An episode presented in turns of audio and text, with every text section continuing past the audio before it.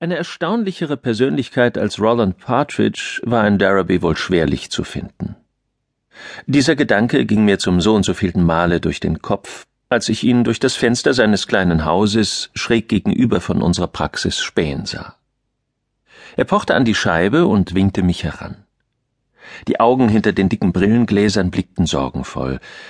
Gleich darauf öffnete er mir die Tür und ich trat von der Straße direkt in sein Wohnzimmer und wie immer blickte ich mich auch heute mit einem gewissen Staunen darin um. Die anderen Bewohner dieser Häuserzeile waren meist Landarbeiter und ganz herkömmlich eingerichtet, aber dieser Raum war ein Atelier. Vor dem Fenster stand eine Staffelei, und die Wände waren von oben bis unten mit Bildern bedeckt. Überall stapelten sich ungerahmte Ölgemälde, und die wenigen reich verzierten Stühle sowie der mit bemaltem Porzellan und mit anderem Nippes beladene Tisch unterstrichen noch die künstlerische Atmosphäre. Die Erklärung war ganz simpel. Mr. Partridge war Maler. Das Besondere an der Sache war nur, dass dieser in eine Samtjacke gekleidete Mann mittleren Alters der Sohn eines Kleinbauern war, dessen Vorfahren durch viele Generationen hindurch Ackerbau und Viehzucht betrieben hatten. Ich habe Sie zufällig vorbeigehen sehen, Mr. Harriet, sagte er. Haben Sie es ihr eilig? Nein, es geht. Kann ich irgendetwas für Sie tun?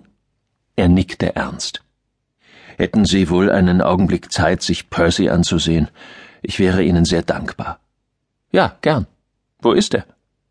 Er wollte mich gerade in die Küche führen, da klopfte es an der Haustür und Bert Hardesty, der Postbote, kam herein. Bert war ein grober, ungehobelter Bursche und er warf das Paket, das er gebracht hatte, einfach auf den Tisch. Hier, Rolly, für dich, brummte er und wandte sich zum Gehen. Mr. Partridge blickte mit ruhiger Würde der sich entfernenden Gestalt nach.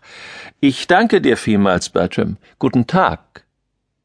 Auch das war bemerkenswert.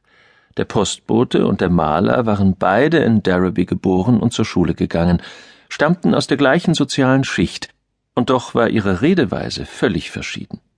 Während Bert im Dialekt der Gegend sprach, drückte sich Roland Partridge so gewählt und umständlich aus wie ein Rechtsanwalt vor Gericht.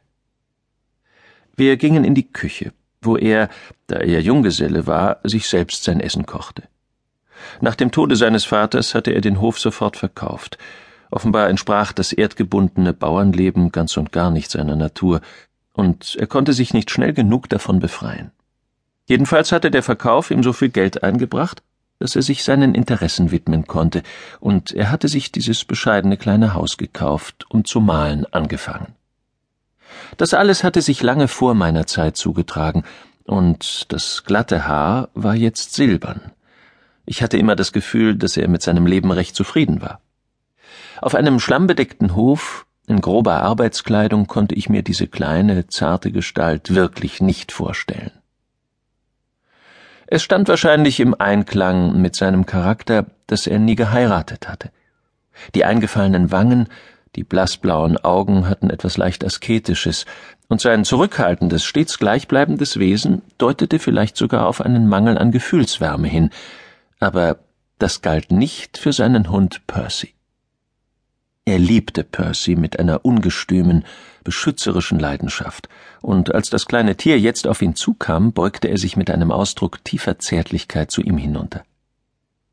Ich finde, er sieht sehr munter aus, sagte ich. Fehlt ihm irgendetwas? Nein, nein. Mr. Partridge wirkte merkwürdig verlegen. Er ist an sich völlig gesund, aber ich möchte, dass Sie ihn sich einmal ansehen und äh, mir sagen, ob Sie irgendetwas bemerken. Ich sah Percy an. Und ich sah nur, was ich immer gesehen hatte, das schneeweiße, zottelhaarige kleine Geschöpf, das von einheimischen Hundezüchtern und anderen Sachkennern für eine nichtssagende Promenadenmischung gehalten wurde, nichtsdestoweniger aber zu meinen Lieblingspatienten gehörte. Vor fünf Jahren hatte Mr. Partridge zufällig in das Schaufenster einer Tierhandlung in Broughton geblickt und war sofort dem Charme zweier seelenvoller Augen erlegen, die ihn aus dem Gesicht eines sechs Wochen alten, winzig kleinen Wollknäuels ansahen, und er hatte den Betrag von fünf Schilling entrichtet und das kleine Geschöpf eilig mit nach Hause genommen. In der Tierhandlung hatte man Percy vage als Terrier bezeichnet, und Mr. Partridge hatte angstvoll mit dem Gedanken gespielt, ihm den Schwanz stutzen zu lassen, aber seine Liebe zu Percy war so